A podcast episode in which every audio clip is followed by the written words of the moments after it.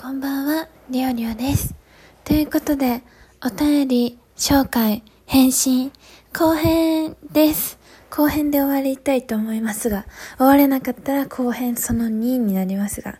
まあ、頑張って読んでいきたいと思います。まあ、前回の、えー、配信で、ピーボーさんからいただいたコメント2つ読ませていただいております。今回は、まあ、あの、前回に引き続き、えーいただいててまだ返信ができてなかったお便りについて、えーと、読ませていただいて、返信をさせていただいて、まあ、振り返りもね、まあ、時間があればできたらなと思います。では、まず、ですね。えー、また、ピーボーさんから、なんかイケメンに挟まれたみたいな回の時にいただいたお便りです。ピーボーさん、本当にいつもありがとうございます。リオリオさん、お疲れ様です。男女問わず会社に美形の人がいるのはいいことですよね。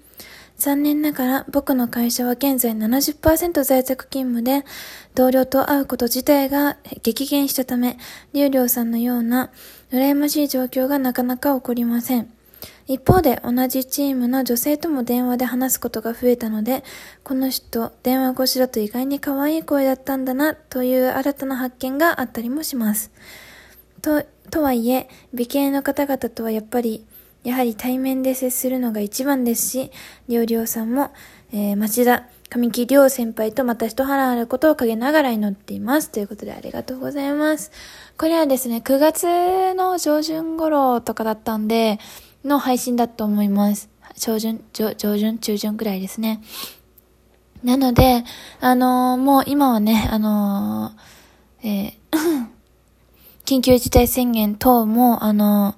何、解除されまして、だいぶね、あの、この当時自分が配信して、こうやってお便りをいただいた時に比べると、まあ、生活はね、多少、まあ、緩くなってきたというか、出社とか、あの、通勤とかもね、まあ、しやすくなってる環境ではあるのかなと思うんですけど、なんでね、きっとまあ、あの、このいただいた P ボーさんも、今は、あの、ね、周りのビジョンの、あの、同僚の方々とね、お仕事されてるのかなと思ったりしながら、今読ませていただいたんですが、まあ、このね、イケメンの先輩、イケメンの同期同士の先輩方とはね、まあ、あの一件以来、まあ、特に別部署の先輩に関しては、亀木先輩の方に関しては一回も見てないし、もう顔も忘れかけてるみたいな感じなんですけど、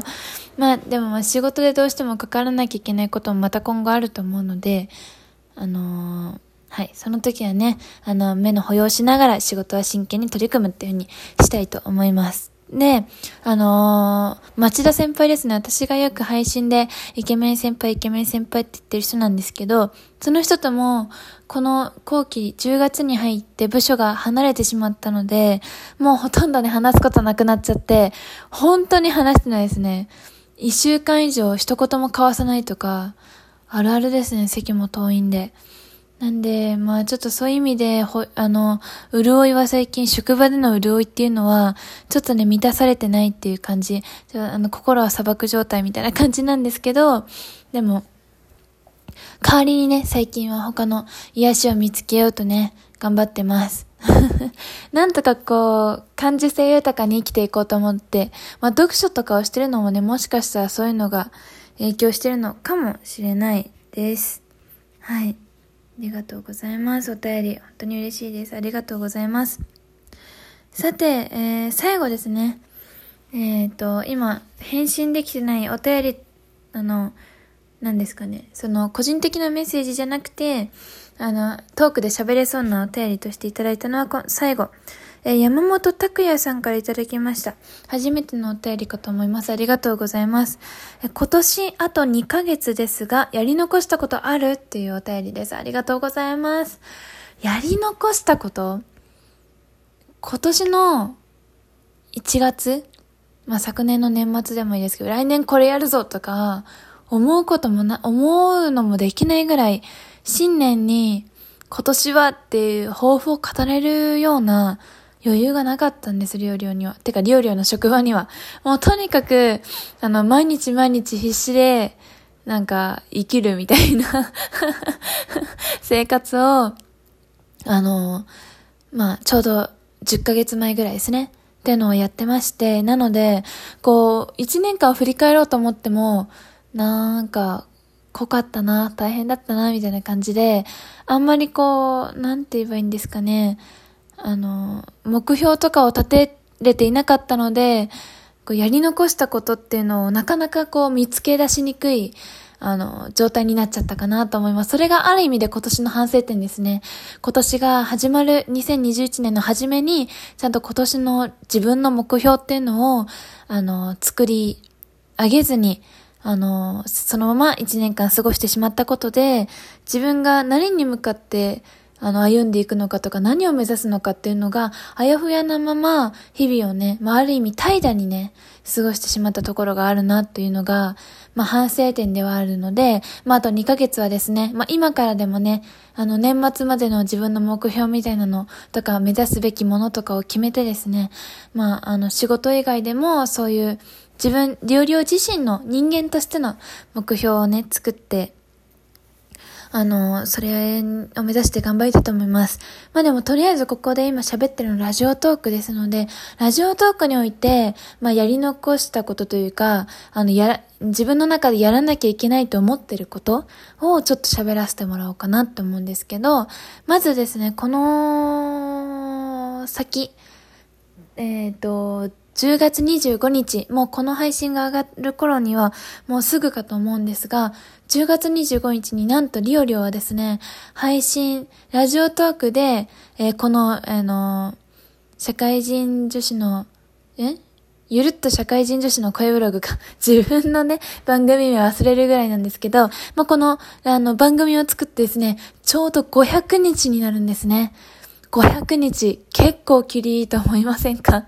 あの、1000日迎えられるかなんてね、正直わからないので、500日っていうのは結構大きな記念として自分の中では捉えたいなと思ってます。といっても、特に今この配信を撮ってる段階で、ちゃんといろいろ準備してるってわけじゃないんですけど、まあ、自分なりにね、この1年4ヶ月ぐらい、どうだったかっていうところを、あの、喋るような配信ができたらなと今は、あの、見据えて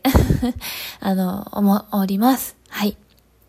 あとですね、あの、まあ、私がラジオトークで始めたのが2020年6月13日ということで、えー、今年の12月13日ですね。まあ、去年も半年記念ってやったんですけど、今年も1年半、えー、ラジオトーク頑張ったぞということで、またその時もですね、自分なりにその1年半経つまでに、こういうことをしてたいみたいな、こういうところまでっていう、そのラジオトークの中での、あのー、自分なりの目標みたいなのを掲げて、あの、まあ、あと2ヶ月もないぐらいか、なん、1ヶ月半とかしかないんですけど、まあ、その目標に向けて、まあ、11月と12月の上旬、頑張っていきたいなと思います。まあ、目下ですね、10月25日までには、シャープ150を投稿する。まあ、なるべく、その10月25日にシャープ150がトークね、投稿できるようにしたいなっていうことと、あとはですね、あのー、まあ、その先トークをどんだけ撮るかってのはまだわかんないんですけど、12月13日までに、